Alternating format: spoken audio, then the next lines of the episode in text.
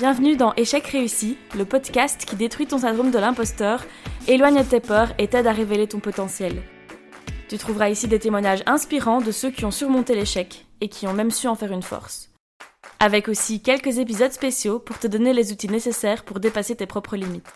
Notre invité du jour va tenter de répondre à une question. Qu'est-ce que ça fait d'être jeune entrepreneur et puis que tout s'arrête? C'est ce qui est arrivé à Laura après avoir lancé, à seulement 21 ans, son propre centre axé sur l'esthétique et l'épanouissement féminin, le Care Bar. Hello Laura Salut Pauline Bienvenue euh, sur le podcast Échec réussi. Est-ce que tu peux te présenter avec tes propres mots pour commencer? Oui, donc je m'appelle Laura Ignoto, j'ai 24 ans. Euh, je suis euh, maman d'un petit bout de 7 mois. Mon compagnon et moi sommes ensemble depuis 6 ans, on s'est rencontrés durant nos études. Et je suis, je ne sais pas trop qui je suis, comment l'expliquer, on le découvrira après, mais je pense être toujours entrepreneur. Et, euh, et, voilà, je n'ai pas de hobby à te partager parce que je n'en ai pas. Tu n'as pas le temps. je n'avais pas, le temps. J'ai un peu plus le temps maintenant en congé mat, mais euh, voilà. Je n'avais pas vraiment d'hobby à présenter avant. Écoute, je suis très contente de te recevoir sur ce podcast parce qu'il se trouve qu'on a une histoire qui est assez similaire, un peu en miroir comme ça, et je trouve ça très chouette de pouvoir échanger ensemble là-dessus. Euh, je dis ça parce qu'on est passé par le même incubateur, mhm. euh, on a aussi euh, eu des projets très féminins euh, toutes les deux, et on a aussi vécu la fin de notre projet, du mhm. coup, pour des circonstances autant personnelles que mhm. voilà, du contexte dans lequel on était. Euh, mais avant de parler de tout ça, euh, de ton expérience, euh, je voulais te poser la question de ton rapport à l'échec quand tu étais plus jeune. comment est-ce que tu le percevais? Est-ce que tu étais une de ces élèves hyper perfectionnistes ou à l'inverse, pas du tout? Mhm. bah, Du coup, par rapport à l'école, moi j'étais très studieuse. J'ai adoré toutes mes études à part les maths, comme beaucoup. Et donc du coup, j'ai toujours été suivie par des profs quand j'avais des difficultés. Euh, un peu poussée par ma mère évidemment qui était fort stricte à ce sujet, mais ça m'a pas mal aidé. Je ne me rappelle pas euh, l'échec, en tout cas au niveau euh, un peu plus, tu vois, scolaire, etc. Mais au niveau personnel, c'est vrai que j'associais l'échec à à autre chose. Par exemple, moi, mes parents ont divorcé quand j'avais 5 ans et j'ai jamais eu un schéma familial comme tous les autres copains à l'école, même si au fur et à mesure que je grandissais, euh, ils étaient tous divorcés, les parents. ça arrive par la suite. Mais euh, je, je, je, pensais toujours que les enfants qui avaient leurs deux parents à la maison, une belle maison, enfin tu vois, euh, une grosse voiture, ils étaient riches, ils étaient heureux, voilà, ils étaient, ils étaient bien dans leur vie et que moi aussi j'étais heureuse, mais je pense que je me rendais vraiment, enfin je me rendais pas encore compte, tu vois, si petite je te parle de ça avant 14 ans peut-être, tu vois. Euh, j'associais vraiment le, euh, la réussite à, euh, à l'argent, à le fait d'être bien dans sa famille, tu vois ce que je veux dire? Bah, Un peu la jonction sociale finalement. Exactement, exactement, le schéma classique quoi. Et ensuite, dans ta vie professionnelle, après, comment est-ce que ça s'est passé pour toi? Et, c'était quoi du coup ton rapport à l'échec à ce moment-là? Je pense que professionnellement, le premier, je sais pas si c'est vraiment un échec parce qu'échec reprend beaucoup, je trouve, de sous-catégories suivant les personnes. Mais moi, par exemple, j'ai fait un stage euh, de trois mois fin de mes études, donc j'étais en RP. Et euh, j'ai voulu euh, aller absolument dans cet organisme pour faire mon stage. Et ça s'est très très mal passé parce que pendant trois mois, j'avais l'impression d'être vraiment la secrétaire de service. Et vu que j'ai des gros problèmes de concentration, pour tout ce qui était tâches administratives qui de base ne devaient pas trop m'être attribuées, hein, bon, j'étais en communication et relations publiques, euh, donc, euh, je sais pas moi, écrire euh, les adresses sur des lettres et les envoyer à la poste, faire la photocopie, je comprenais rien à la photocopie. C'est vraiment le cliché, mais c'est vraiment, on en était là quoi. Et en fait, j'ai eu 11 à mon stage et pour moi, ça a été un gros échec. Et elle m'a dit, ma maître de stage, toi, de toute façon, tu pourras jamais travailler dans une entreprise pour quelqu'un. Ça se voit que tu es indépendante. Et c'est la première fois que j'ai entendu ce mot-là. Et j'avais, bah, j'avais 20 ans. Et euh, ça s'est matérialisé à chaque fois après. T'es trop indépendante, t'es trop solitaire, tu travailles toute seule. Alors que je travaille beaucoup avec le feedback, même euh, dans le prêt-à-porter, ma première année de salariat après mes études, vu qu'évidemment j'avais pas d'expérience. Là aussi, j'ai eu des gros soucis avec mes chefs, avec mes collègues. Avec le recul, je pense que ça aurait pu aller plus loin parce qu'il y avait vraiment du harcèlement. Euh, je pense que ça c'était le premier gros échec parce qu'en fait dès que on n'a pas confiance en moi et dès qu'on me cherche un peu euh, et qu'on me suit, qu'on me piste, tu vois vraiment le salarié euh, dans toute fin, tu vois surveille. C'est ça, qu'on me surveille, c'était vraiment ça, qu'on me surveille, que je n'avais plus vraiment de liberté de de faire des actions qu'on me donnait. Enfin, tu vois, c'est prêt à porter, c'est pas très difficile non plus, quoi. Enfin, tu vois.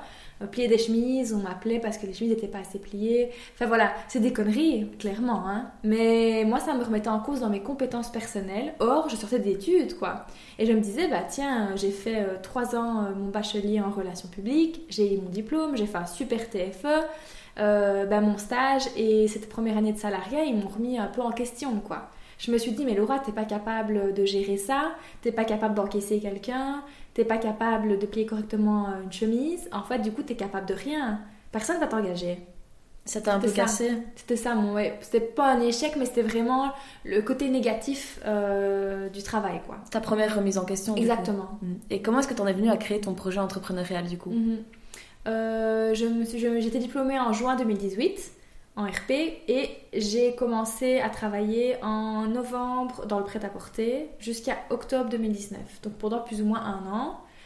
Entre ça, euh, j'avais le projet du Kerbar en tête et tu vas rigoler, on n'a pas parlé juste avant, mais comment ça s'est matérialisé?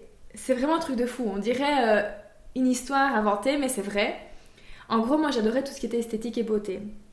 Sauf que euh, quand je suis arrivée dans le travail où ça n'allait pas, la première année, toutes les femmes autour de moi qui avaient plus de 35 ans avaient 15-20 euh, ans de carrière dans, ce, lieu de travail. Et elles étaient toutes en épuisement, toutes mal. Euh, vraiment, tu allais manger à la cantine, tu repartais, tu avais une tête comme un seau parce qu'elles étaient totalement négatives sur plein de choses. Elles parlaient entre elles. Tu vois, le monde du travail cliché avec des femmes. Et moi, j'avais 20 ans, des projets, un amoureux, je sortais de mes études, j'étais un peu, euh, pas fleur bleue parce que très, très vite mature depuis que je suis très petite. mais pleine d'espoir. Mais pleine d'espoir dans la vie, tu vois. Et, et, du coup, j'étais super contente d'avoir trouvé mon premier job. On me promettait un CDI et en fait, on m'a arnaqué pendant un an. On m'a fait des CDD à répétition, enfin voilà, le cliché. Et en fait, on est parti en vacances avec mon compagnon. On est parti en Italie et on s'est promené à Capri. Et à Capri, j'ai croisé qui? Ouda Beauty, Ouda Katane. Waouh quand je te dis que ça on dirait un, un téléfilm. Un Ouais, non, c'est vrai.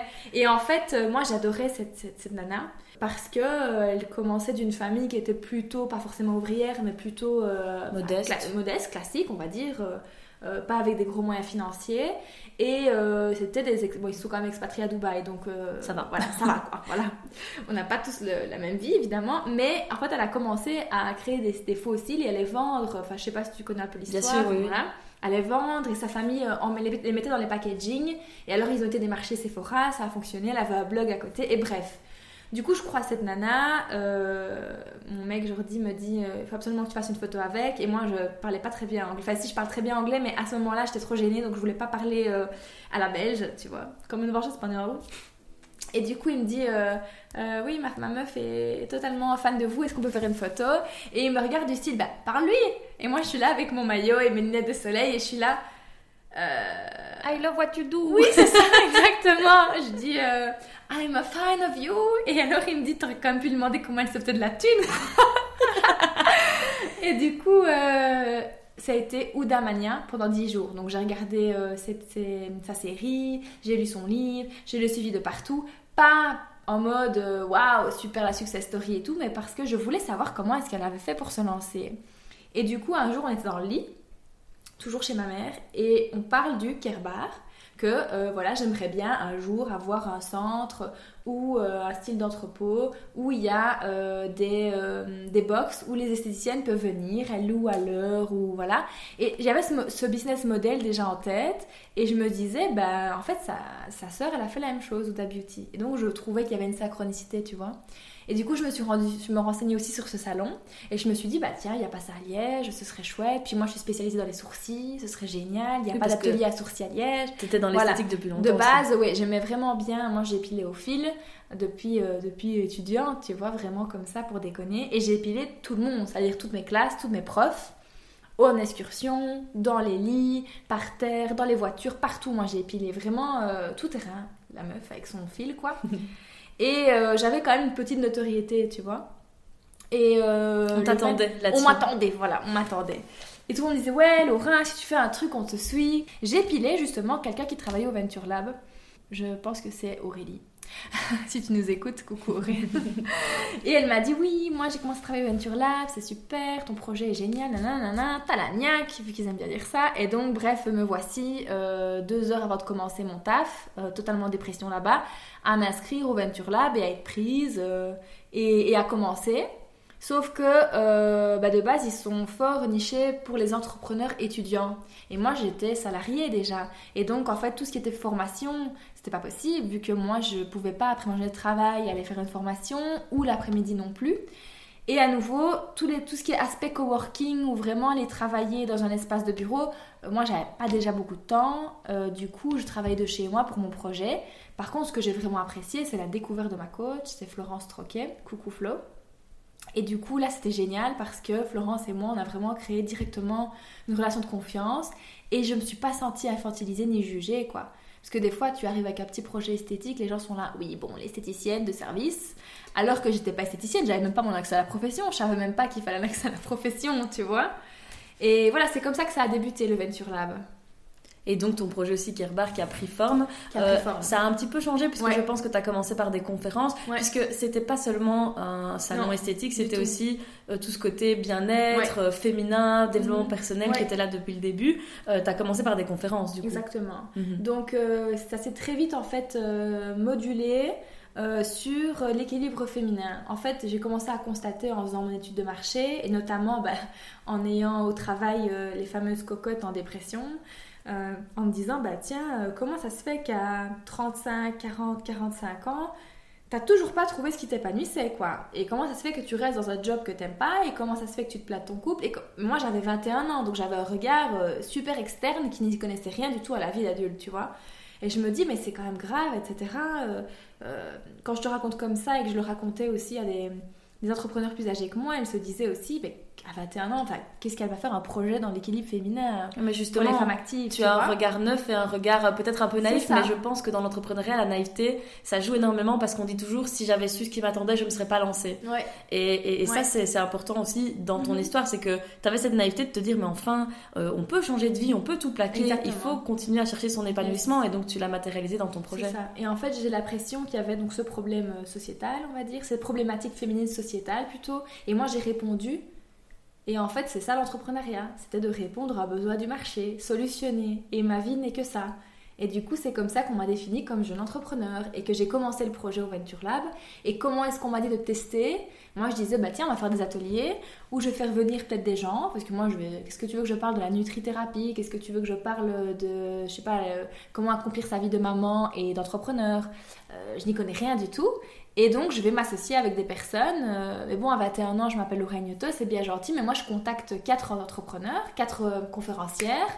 Et le Venture Lab me dit si ça prend, tu peux faire chez nous, c'est gratuit, il n'y a pas de problème. Je dis bah ça va. Luc, évidemment, toujours très chauffé, on sait mettre plus de 90 personnes ici, c'était absolument pas vrai.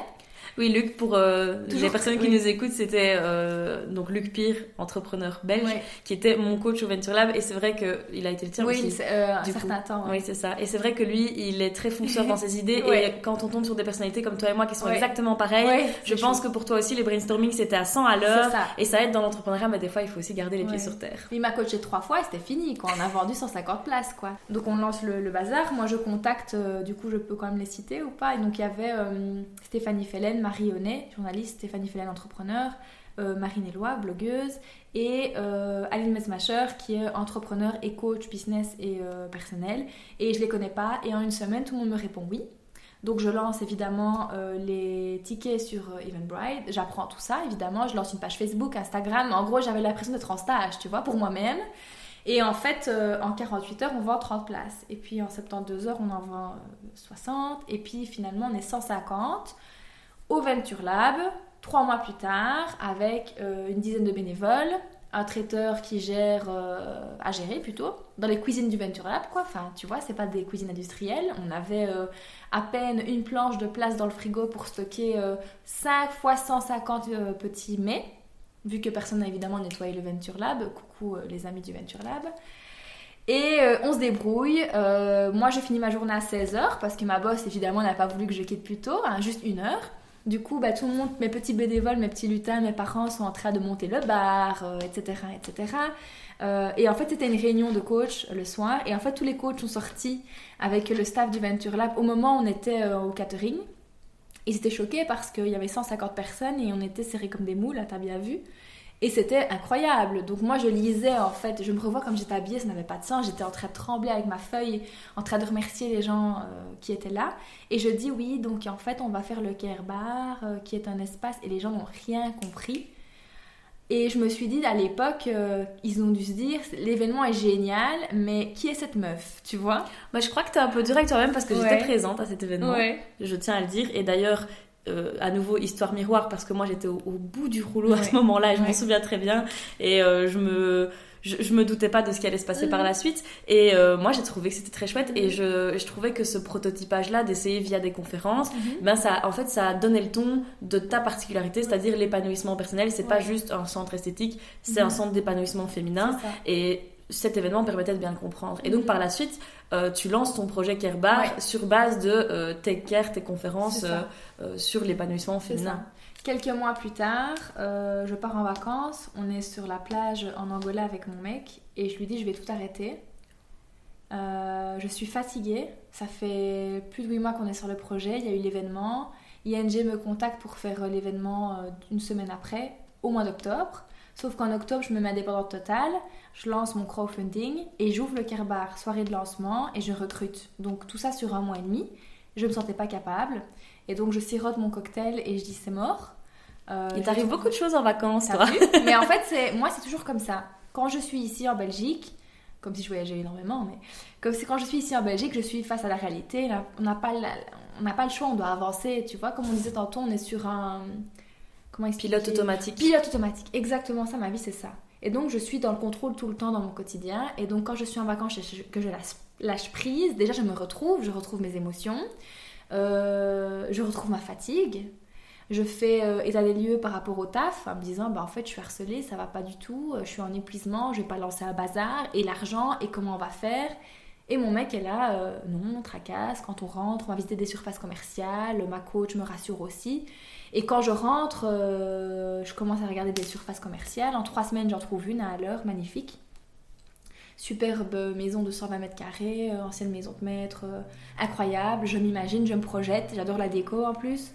Et je me dis, bah tiens, va falloir recruter. Donc, lancement de page Facebook pour ça, lancement d'Instagram pour ça, annoncer que je pars deux mois après, lancement de la campagne crowdfunding, qui, euh, si je peux me le permettre, moi personnellement, j'ai vraiment usé plus d'énergie qu'autre chose parce que ça m'a pas rapporté plus que, ce que je Ah non, c'est vrai ça? Ouais, j'ai mis limite la moitié pour pouvoir récupérer ce que les gens m'avaient donné. Mais ça, c'est le jeu du crowdfunding, c'est si tu n'arrives pas à la totalité. Euh, et il y a beaucoup de gens qui le font, c'est un peu un backstage.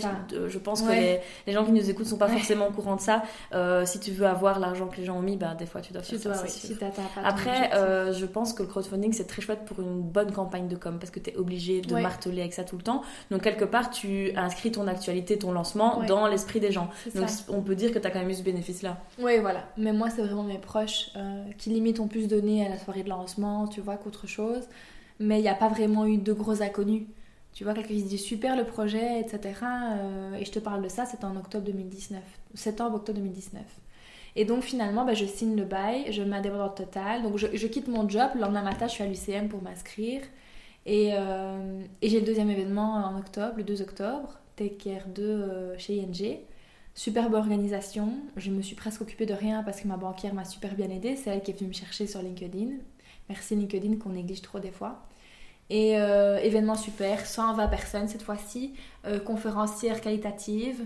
Qu'est-ce qu'on a eu? On a eu Poupa, on a eu Florence Troquet qui est ma coach, maman entrepreneur du coup elle, Poupa qui est designer, je sais pas comment on peut dire artiste, euh, on a eu Pauline de Wispelard qui avait, euh, comment ça s'appelait Yogurt. De Frozen, Frozen, ouais. Mhm. entrepreneur qui a fermé, donc celle qui parlait aussi de l'échec euh, réussi. Et qui d'autre? Et Julie Terreur, avec qui j'ai collaboré pendant deux ans et demi, qui est géniale, qui est conseillère en images et qui parlait plus de confiance en soi. C'est le deuxième événement et la semaine d'après, lancement d'ouverture. À côté de ça, je me fiance il me demande un mariage par surprise. On s'en fout, mais en gros, c'est pour dire que ma vie est un film. À ce moment-là. Avec du recul, tu t'es pas dit que tout ça, ça allait beaucoup trop vite Trop. Beaucoup trop vite. Catastrophe. à l'heure actuelle catastrophe. C'est le TGV qui n'a plus de frein. C'est ça. Et entre les deux événements, euh, je perds une de mes meilleures amies, euh, amie d'enfance, qu'on se connaît depuis qu'on a 4 ans, euh, dramatiquement, et euh, voilà, on, on l'enterre. Et le surlendemain, je passe mon permis, et le surlendemain, euh, je lance la com du, du TKR. Donc ça a été assez compliqué, parce qu'en fait, j'ai pas pu m'arrêter en un an, quoi. T'as pas pu euh, prendre le temps d'assimiler tes émotions Ouais. positives comme négatives. Tous les jours, j'avais des coups de fil, des opportunités. On veut que tu fasses ça, on veut que tu viennes là. euh, combien est-ce que tu prends pour ça alors que je savais même pas que je devais me rémunérer Enfin, tu vois? Et personne t'a préparé en fait à, ce, à Rien cette fast life de Rien l'entrepreneur. du tout. Rien du tout. Et la seule personne qui m'a vraiment aiguillée à mort, c'est Florence Troquet, ma coach, que je voyais une fois par mois et qui a été présente full, full, full. Quoi. Je la remercie par rapport à ça parce que euh, dans mon quotidien, j'ai aucun entrepreneur. Je sais pas comment ça fonctionne l'indépendant, enfin la dépendance plutôt. Je savais pas ce que je devais payer, je savais pas c'est quoi mes cotisations. Et j'ai eu une incroyable comptable qui a tout pris en charge à moindre coût parce que je savais même pas c'était quoi les impôts. Quoi. Et à l'heure actuelle, je sais toujours pas te dire concrètement, à l'avance, oui, je vais avoir plus ou moins ça d'impôts. Moi, mon, mon destin, portefeuille est entre ses mains, tu vois. Donc voilà, chacun son métier, comme on Il dit. y a des anges du quotidien. Exactement. Et donc tu signes ton bail et tu ouvres ce centre. À quoi ça ressemblait à ce moment-là? Euh, un endroit super lumineux, super chaleureux. Euh, une quatorzaine de candidatures en une semaine. Euh, je me rappelle le dimanche, je fais visiter à 10 potentiels freelances qui veulent débuter, toutes starters. Et moi, je me dis, on m'a donné ma chance, enfin, l'univers m'a donné ma chance, donc je vais collaborer avec des starters pour leur donner leur chance aussi, parce que quand tu réfléchis ce business model-là, euh, elles n'ont pas beaucoup d'argent pour investir dans un local.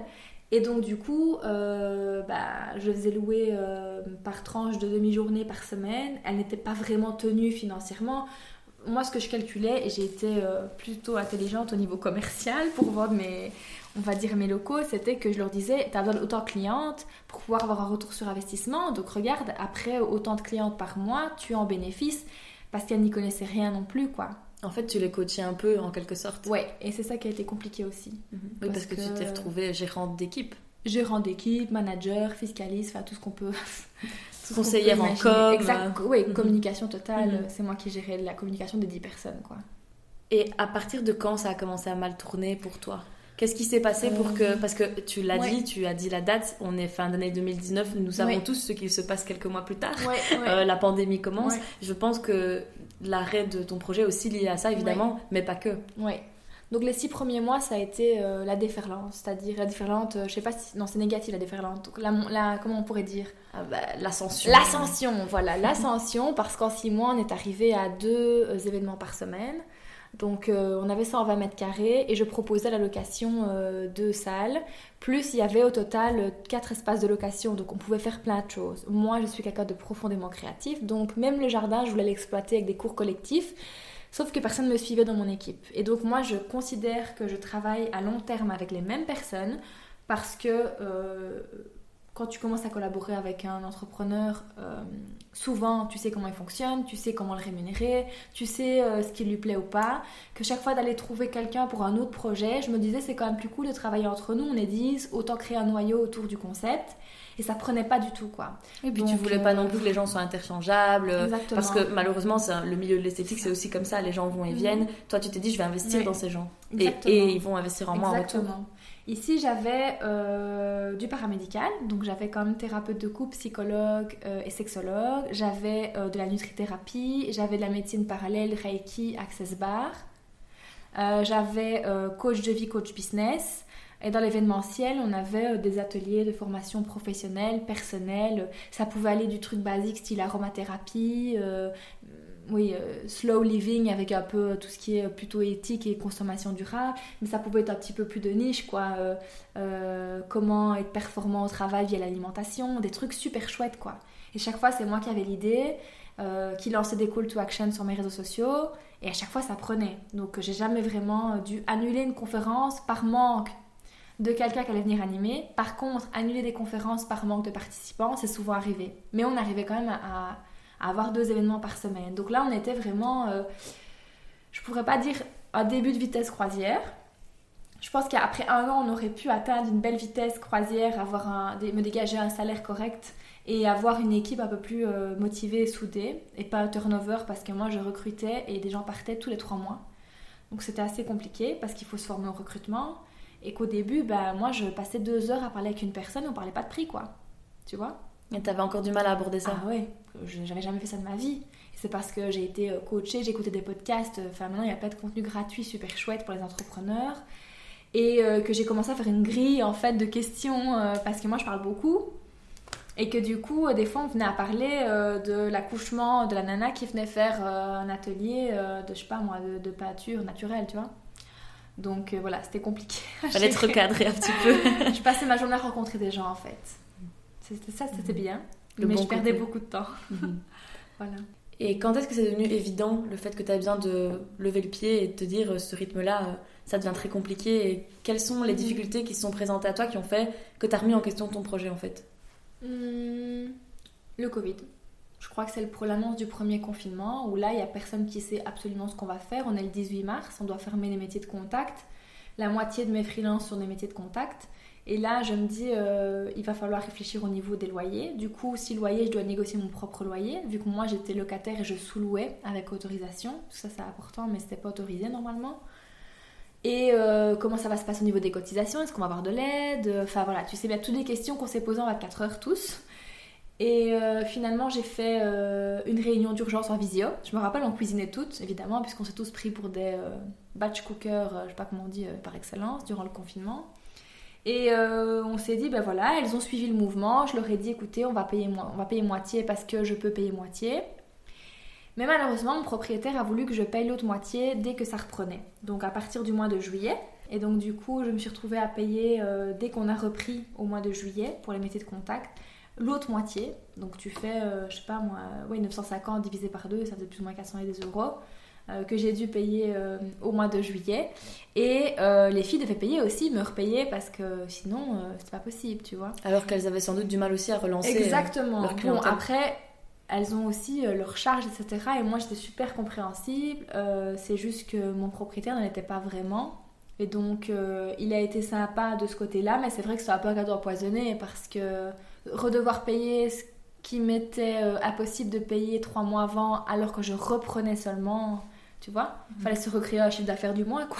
Tu vois ce que je veux dire? oui puis il y avait cette espèce d'effet domino. C'est-à-dire que euh, les filles qui travaillent avec toi doivent payer puis toi tu dois payer. Et je pense que ça s'est passé pour beaucoup de gens et ça a causé beaucoup de soucis. Et d'ailleurs il n'y a rien qui a été voté il n'y avait aucun décret qui existait. On a tous cherché ma comptable était totalement perdue avec ses 80 euh, euh, clients on ne savait pas ce qu'il fallait faire. Et encore aujourd'hui, il y a des procès où les propriétaires gagnaient, les des procès où les locataires gagnaient. Tu vois, donc. Euh, c'était pas très clair. C'était pas très clair. Bon, ça, c'est la Belgique. Mais euh, voilà, on était tous un peu dans la merde. Et finalement, euh, quand je suis revenue au mois de juillet, je me suis un petit peu partiellement formée. Enfin, j'ai appris un peu le management participatif et le fait de tenir une réunion. Parce que j'ai travaillé comme freelance pour ma coach chez DC. Qui m'a aidé à mettre du beurre dans les épinards, évidemment, qui m'a bien sauvé la vie parce qu'on venait d'emménager en plus et que euh, après des gros travaux, euh, voilà, et le côté financier que ça, que ça inclut, c'était compliqué. Du coup, j'avais deux entités à gérer, on va dire. Et j'ai voulu tenir cette fameuse réunion euh, dont on parlait tout à l'heure, où j'ai voulu remettre un peu, jouer, les cartes, jouer des cartes franches sur table, tu vois, et remettre un peu des, des, un ordre. Tu sais, c'est compliqué quand tu dois rappeler à tout le monde que tu dois faire la vaisselle, tirer la chasse, bien fermer la porte, fermer la lumière, enfin, de la lumière, que chacune a sa clé à gérer, que s'il la perd, ça leur ferait après. Tout ça, c'est des règles que j'avais pas mis au début. Et puis, quand je reviens et qu'après quatre fois, c'est la même chose, bah, tu fais des petites affiches comme en maternelle. Et en fait, ça commence à être fatigant, tu vois. Et à la fois, j'avais besoin d'elle, à mort. Donc, j'étais euh, sur des, sur des petits... Tu vois, je marchais sur des coquilles vides.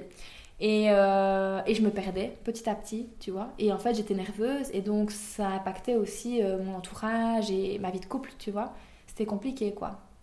Et à quel moment tu t'es dit, euh, bon, euh, qu'est-ce que je fais? Euh, Là, je suis à un carrefour, est-ce que je continue et je prends le risque de m'épuiser?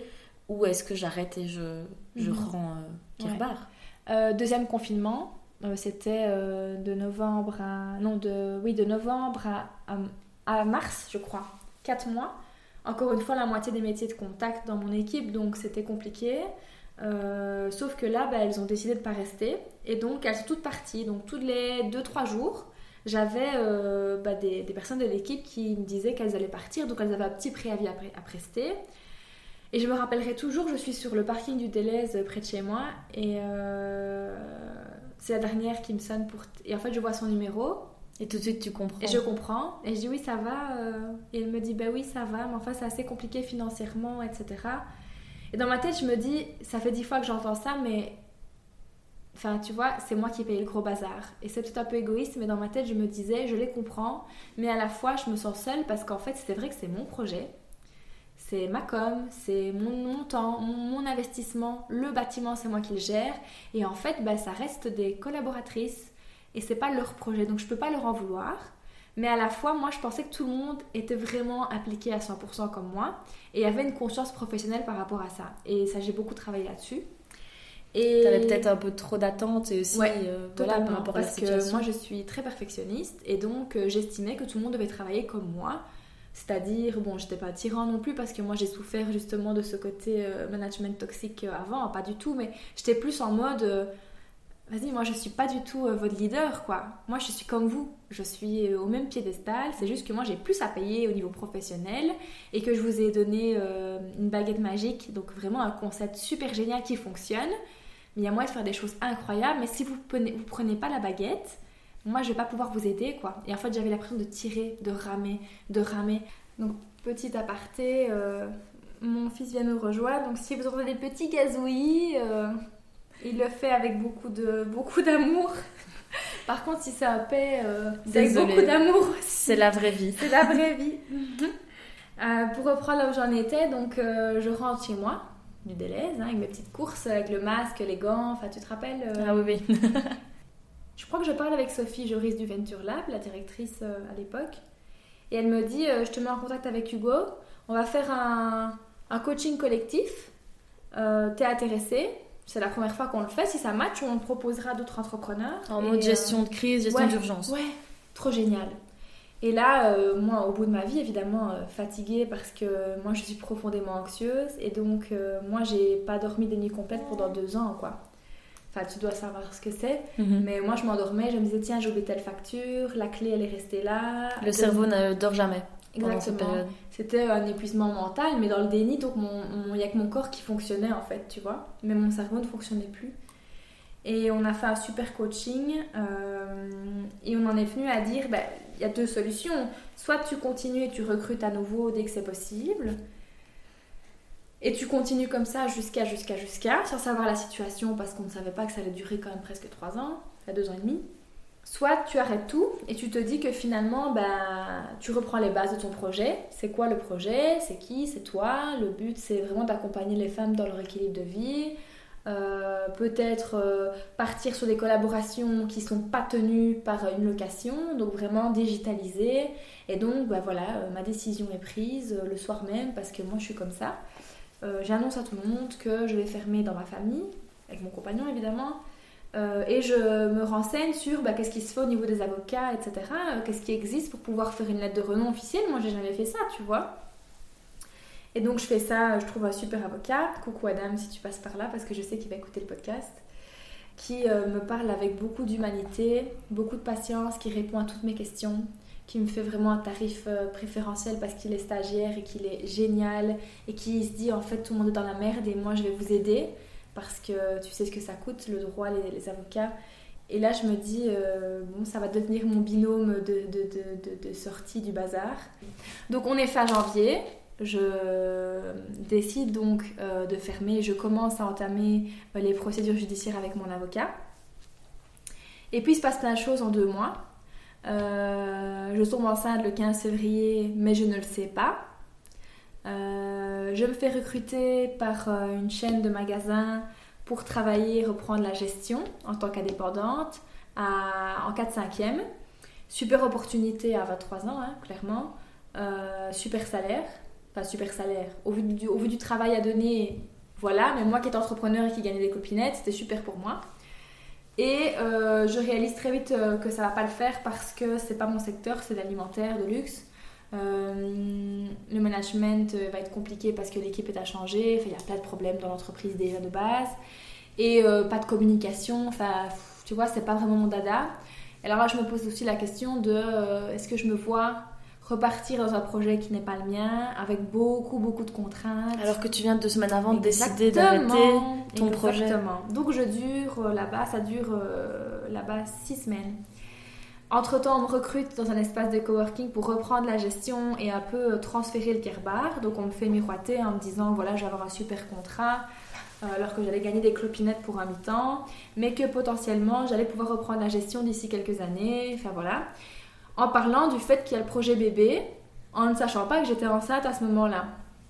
Donc une fois que la négociation et le packaging salarial est négocié, je l'ai signé quelques jours euh, avant. Euh, et je téléphone parce que j'apprends que je suis enceinte le 8 mars. Non, le 9 mars.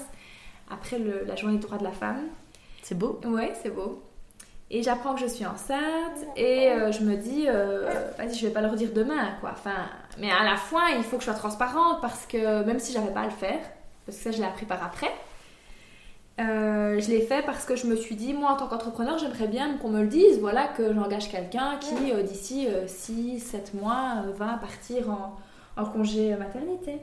Et alors, finalement, elle m'envoie un mail le lendemain matin, après avoir donné des petites félicitations très courtoises par téléphone le jour d'avant comme quoi au vu de mon état de grossesse, euh, il ne m'engagerait pas, mais que je peux revenir quand je serai maman avec plaisir. Parce que j'allais trop de coûts, alors que ça n'engendre pas de coûts, concrètement. Il fallait juste me remplacer, mais on m'avait dit que j'étais pas forcément utile, que c'était plus de l'aide qu'on me donnait en m'engageant. Donc là, je me suis dit, tiens, il y a quand même un truc bizarre. Et donc en deux mois, il se passe tout ça. Et fin mars, je rends les clés euh, après être passé au tribunal pour signer cette magnifique rupture de, de, bail euh, de location avec un Il y a vraiment euh, du bon et du mauvais dans ce que tu racontes, dans le sens où ton projet se clôture, c'est un deuil que tu dois vivre, mais à nouveau, tu n'as pas le temps de vivre ce deuil puisque les opportunités arrivent et ça c'est chouette parce que c'est aussi le résultat de ton expérience entrepreneuriale. C'est aussi pour ça qu'on fait tout ça, pour peut-être s'ouvrir des portes plus tard. Mais en même temps, euh, ça se passe pas forcément comme tu le pensais. Exactement. Et donc, du coup, bah, comme on disait tantôt, il y a toujours un truc positif. Donc là, c'est vraiment ma grossesse. Et à la fois le fait de me ressentir libre et plus tenue par un commerce. Et à la fois le côté négatif de euh, fermer, perdre de l'argent, avoir euh, une procédure judiciaire, donc ne pas finir sur de, bons termes avec mon propriétaire après un an et demi. Et à la fois avoir des propositions de contrat un peu frauduleuses comme ça euh, c'était assez compliqué. Donc euh, finalement, je décide de tout arrêter. Parce que tu t'es sentie perdue entre tout ça Complètement. Euh, parce que moi, je suis quelqu'un de très entier. Et donc, si je me mets dans un projet, je sais que je vais bosser comme mon projet. Or, même si c'est bien et que tous les employés, tous les employeurs veulent ça, c'est pas ton projet au final. Voilà, c'est pas mon projet et j'avais pas envie d'un nouveau perdre ma santé mentale. C'était tellement important pour moi et j'avais essayé de la récupérer avant de pouvoir tomber enceinte que maintenant que j'étais au premier trimestre, c'était éclataxe comme jamais clairement, parce que le premier trimestre est très compliqué au niveau physique.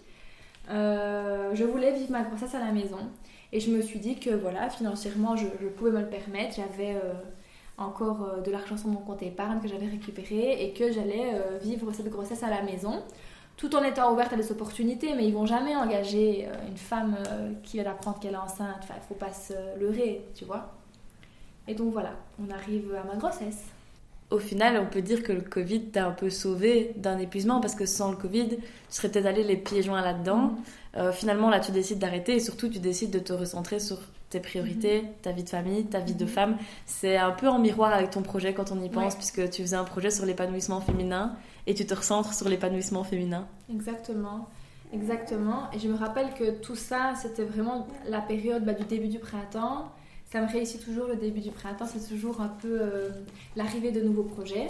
Puis là, c'était l'arrivée d'un petit bébé, c'est pas des moindres du coup.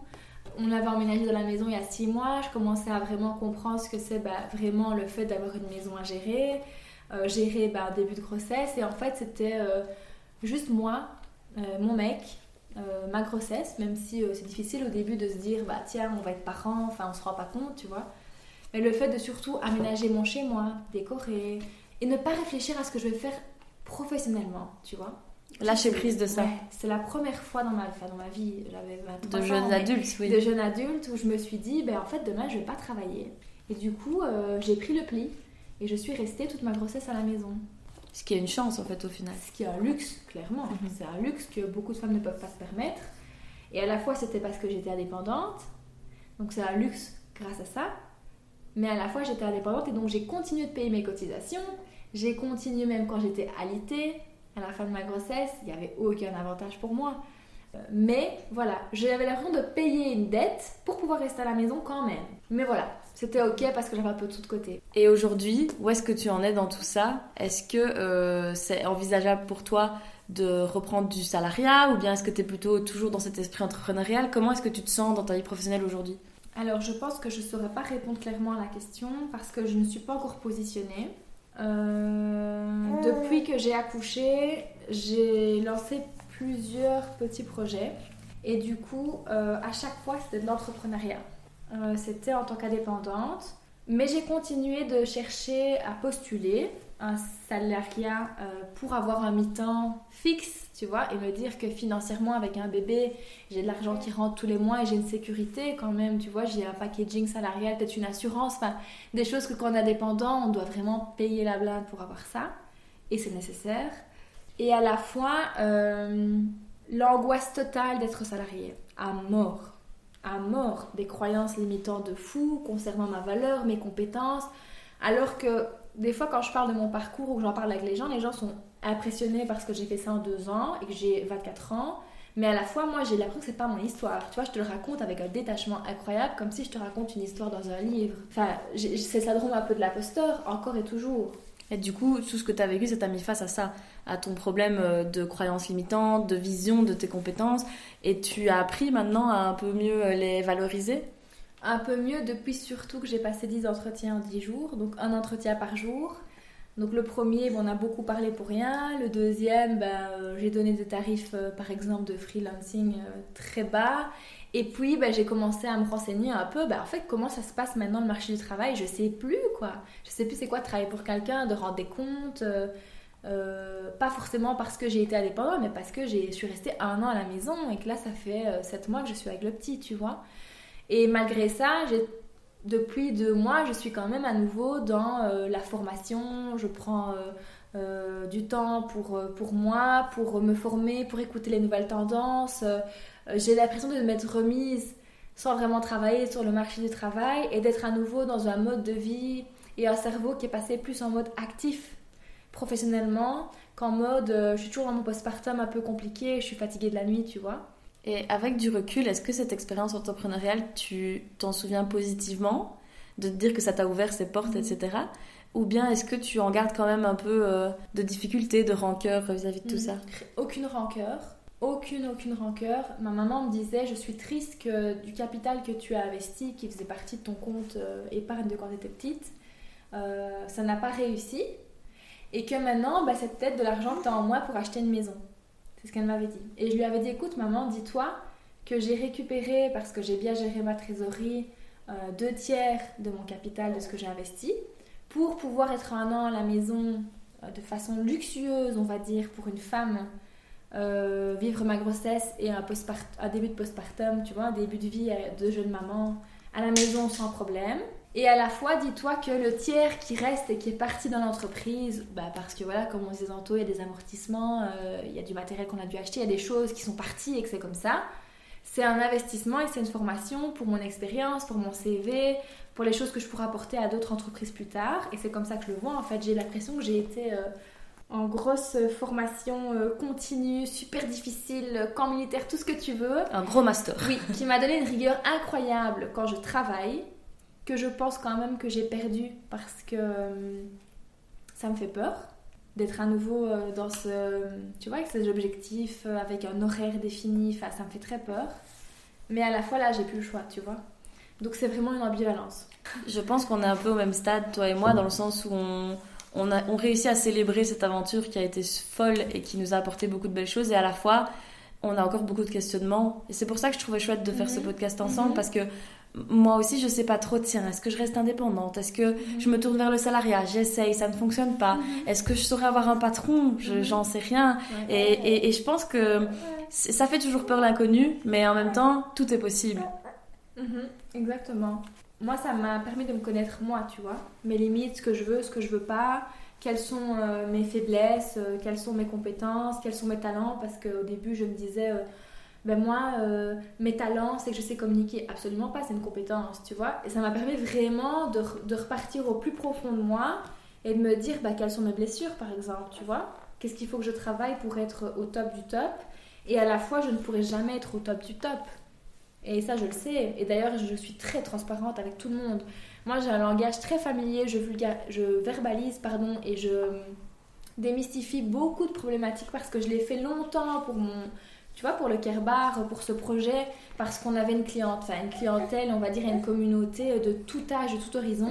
Je pouvais à la fois faire un interview avec une femme de 50 ans ménopausée sans enfant, euh, célibataire euh, en manque d'affection et des problèmes de confiance en elle, et à la fois une jeune de 18 ans qui est perdue avant ses études et qui n'arrive pas à passer le permis.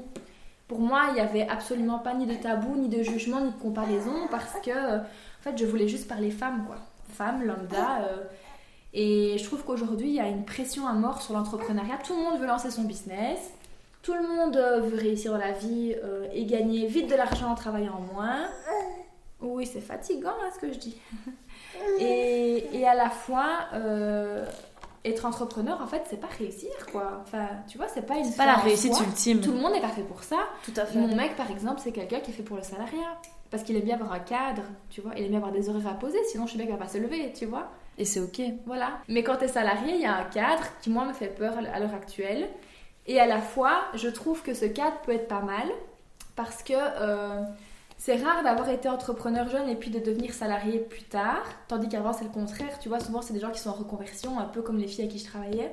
Après 30, 30, 35, 40 ans, qui sont en mode euh, crise identitaire à mort et qui veulent leur propre patron, qui veulent faire ce qu'elles aiment. Et nous, bah, c'est le contraire. Alors, je trouve qu'on enlève un peu le schéma euh, basique et donc, du coup, nos profils font peur aux, aux employeurs. Je sais pas toi, mais- disent, euh, euh, celle-là, elle va vouloir tout gérer, tout changer. Ou bien Ouais. alors, ben, le fait que moi, par exemple, je me cache pas du tout de mon burn-out. euh, Il y a des gens qui m'ont déjà dit, mais attends, t'en parles trop. Imagine Ouais. un employeur, il va te voir comme quelqu'un de fragile. Moi, je trouve que c'est pas être fragile, c'est le contraire. C'est être trop fort pendant trop longtemps. Euh, et c'est vrai que c'est un profil qui peut faire peur. hein. Et c'est dur pour l'employeur et pour nous de se remettre un peu dans ce circuit, c'est certain. exactement. Et du coup, avec du recul, tu considères pas que c'est un échec? Euh, je pense pas que c'est un échec. Je dis souvent qu'à refaire, j'aurais peut-être pas fait les mêmes choses. Parce que je crois que se dire, euh, bah oui, la fatalité, euh, ce qui devait arriver arrivera, oui et non. Parce que si j'avais l'expérience et le recul sur mon parcours d'il y a un an, parce que finalement j'ai plus rien fait depuis un an, j'aurais pas fait les choses de la même manière, tu vois. J'aurais peut-être forcément. pas appris euh, T'as ton euh, voilà. apprentissage. Si tu recommençais aujourd'hui ce que t'as fait, tu le ferais forcément Exactement. différemment et sans doute mieux. Même si ça m'a appris des choses, finalement, si je suis ici, c'est parce que tout ça s'est passé, tu vois. Parce que, par exemple, dans mon rôle de maman, ben, j'ai l'impression d'avoir recommencé un nouveau projet de niche et euh, de tout avoir réappris, mais genre avec les tripes, quoi. Il n'y a pas de chiffres, il n'y a pas de... euh, de enfin, si, c'est de la logistique, on va dire, quand tu sors, mais à la maison, euh, tapis de jeu, euh, je change dans le divan depuis qu'il est né, enfin, tu vois. C'est plus au niveau intuition, se faire confiance. Ça m'a ramené en fait à mes plus grosses blessures, tu vois. Vraiment avoir confiance en moi, mon intuition. Et il m'a fallu euh, vraiment 3-4 mois pour me dire, mais en fait, je suis la mère de ce petit bout, il n'y a que moi qui le connais par cœur. Et tout ce que je, je pense faire est le mieux pour lui, parce qu'il m'a choisi, tu vois.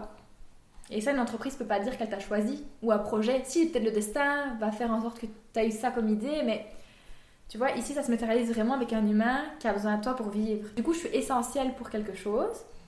Or que pour un projet, oui, t'es essentiel, mais le projet peut être fait par quelqu'un d'autre aussi. Et puis, il peut simplement, si tu t'arrêtes, il s'arrête. Exactement. C'est toi. enfant, ouais. il est toujours là. Oui, voilà, c'est ça. Du coup, t'as tiré aussi beaucoup d'enseignements de la maternité. Trop. Et vraiment, j'ai passé des mois à essayer de démystifier et décoder euh, la maternité sous tous ses angles. Encore aujourd'hui, il y a des choses que, que je fais, que je me dis, bah tiens, j'aurais peut-être faire- dû faire ça autrement. Ou, euh, Mais en fait, c'est tellement riche d'échanger avec des mamans, entrepreneurs ou pas, tu vois, on s'en fout, d'échanger avec des mamans sur leur propre projet de vie. tu vois, qui les remettent dans une ambivalence avec la vie pro, toujours. En fait, il y a toujours... euh, Il y a une réflexion qui se fait toujours entre Ouais, euh, quand tu es maman, ouais, tu penses soudain t'es ramené à toi-même toujours. et qu'est-ce que tu vas faire de ta vie professionnelle? Exactement, parce qu'il n'y a, y a rien à faire.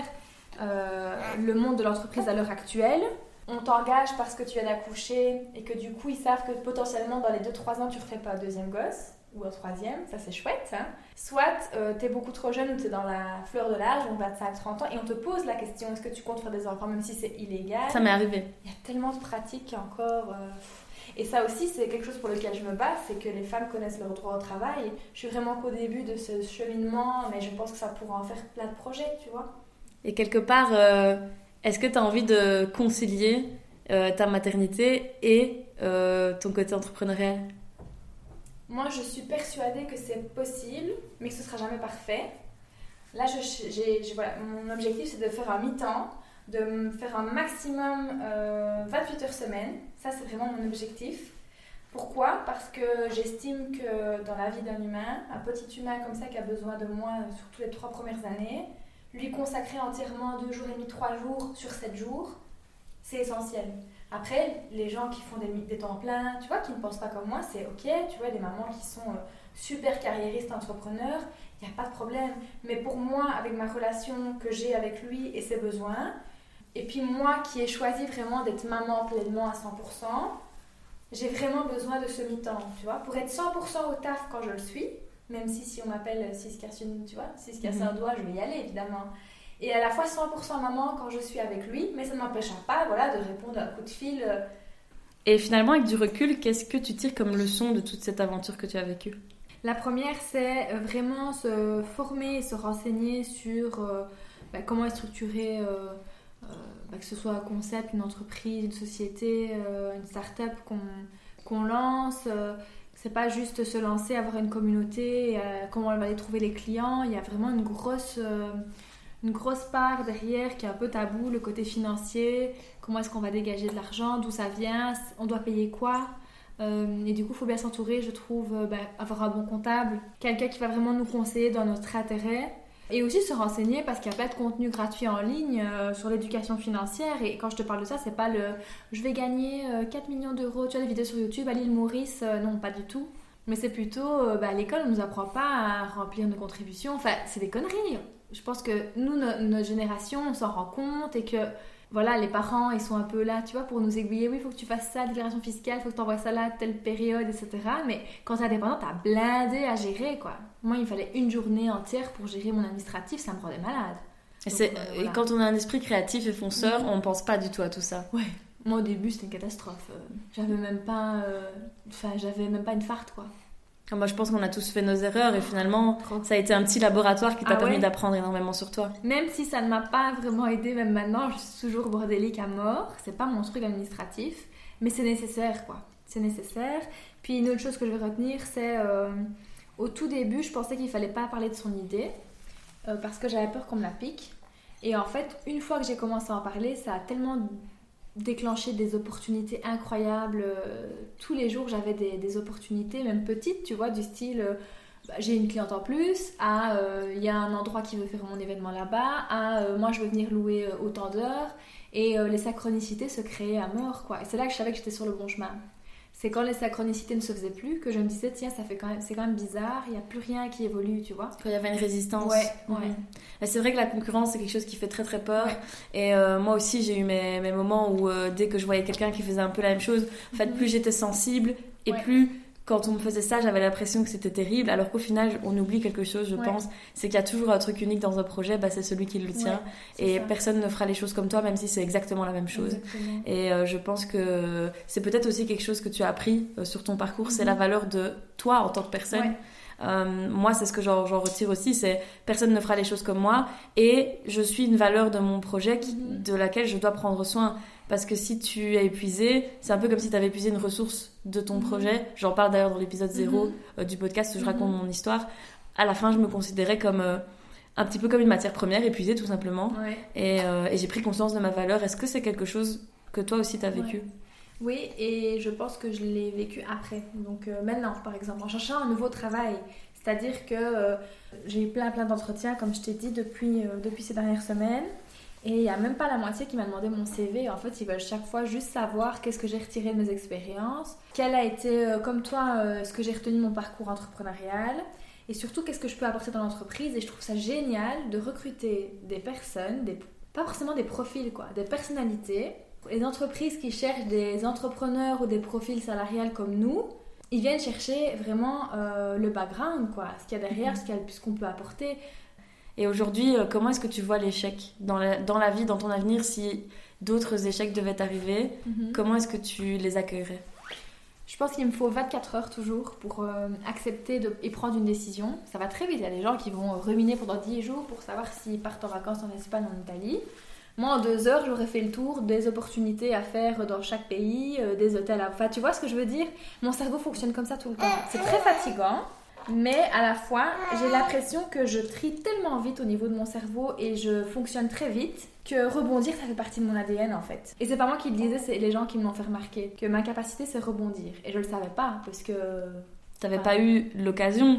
C'est marrant parce que je trouve que ce qui ressort super fort de cette interview, c'est le recul que t'as pris sur toi-même. Mhm. Euh, tu le dis toi-même, quand tu t'es lancé, t'avais 21 ans, euh, t'étais euh, voilà, jeune, avec un regard naïf. Aujourd'hui, mhm. bah, t'as pris un recul incroyable sur mhm. qu'est-ce, comment tu fonctionnes, ce qui fonctionne pour toi ou pas, ce que tu veux, ce que tu ne veux pas. Et est-ce que tu dirais que l'entrepreneuriat t'a apporté ça? Totalement. Vraiment quand les gens me connaissent, ils savent que je suis un livre ouvert. Donc moi, je suis très expressive. Euh, quand ça va pas, ça va pas, tout le monde le sait. Mais à la fois, euh, moi, je me connaissais pas vraiment. Tu vois, les gens, ils savent toujours. Tu sais bien, ta maman, elle avance, elle sait toujours avec qui ça va fonctionner ou pas. Ben, ma mère, c'était pareil avec moi. Sauf que ben, j'ai beau l'entendre, je veux toujours essayer. Et que ce soit dans mes collaborations ou dans mes contrats, j'ai toujours eu besoin de la deuxième intuition. Tu vois, chaque fois les gens disent ouais, ma première intuition. Et en fait, moi pas, parce que j'essaie de pas être dans le jugement, tu vois, d'écouter, de dans la tolérance, l'écoute active, dans un premier échange. Même si j'ai ma petite idée, je me dis toujours que chacun a sa chance et que, voilà, par exemple, si c'est une personne qui est un peu désagréable ou un peu froide, bah, qu'est-ce qui s'est passé ce matin pour elle? On ne sait pas, tu vois. Et, et, ça, je pense qu'il n'y a pas beaucoup de gens qui ont réussi à le développer. En fait, je suis tellement devenue un caméléon. Je m'adapte à tout, à tous les secteurs que je pense que c'est une chance, tu vois, maintenant. Oui, totalement. Puis, tu as une empathie qui s'est développée du fait d'avoir vécu des difficultés et d'être face à des gens qui ne se rendaient pas compte non plus. Par exemple, une fois, j'ai fait une conférence au Venture Lab. À côté de moi, il y avait des femmes qui pesaient des millions. Bah, genre, j'étais pas du tout euh, perturbée de dire que moi, j'avais du mal à assumer 1500 euros par mois, alors qu'elle devait payer euh, des, loyers à 3 millions, tu vois, des, des usines. Ben, je trouvais ça chouette, tu vois. Et c'était pas dans le jugement non plus. Et justement, c'est Enfin, je, je faisais rire l'assemblée parce que moi, je suis tellement sans tabou et très spontanée que ça finissait plus en conversation euh, d'entrepreneur à entrepreneur plutôt qu'on est là pour partager notre expérience et dire comment est-ce qu'on a réussi. Pas du tout, quoi. Et puis de toute façon, c'est important de parler de toutes les étapes d'un projet. Il n'y a pas que les entrepreneurs à millions, justement. Exactement. Et puis des fois, comme on disait, des fois on ne réussit pas. Enfin, réussir, tu as compris, on a réussi à monter le projet, mais que ça n'aboutit pas forcément à quelque chose de rentable, viable. Euh, et c'est pas grave quoi. Des fois, il faut savoir dire euh, bah non, c'est pas grave, c'était pas le bon moment, c'est pas le bon truc. Ou... Et moi, dans mon cas, c'était le bon truc, mais peut-être pas le bon moment quoi. C'est une belle leçon à tirer en tout cas. Merci beaucoup d'avoir écouté ce podcast pour dédramatiser l'échec. N'oublie pas de t'abonner au compte Instagram Échec réussi pour une dose quotidienne d'inspiration. A très vite pour un nouvel épisode d'Échec réussi.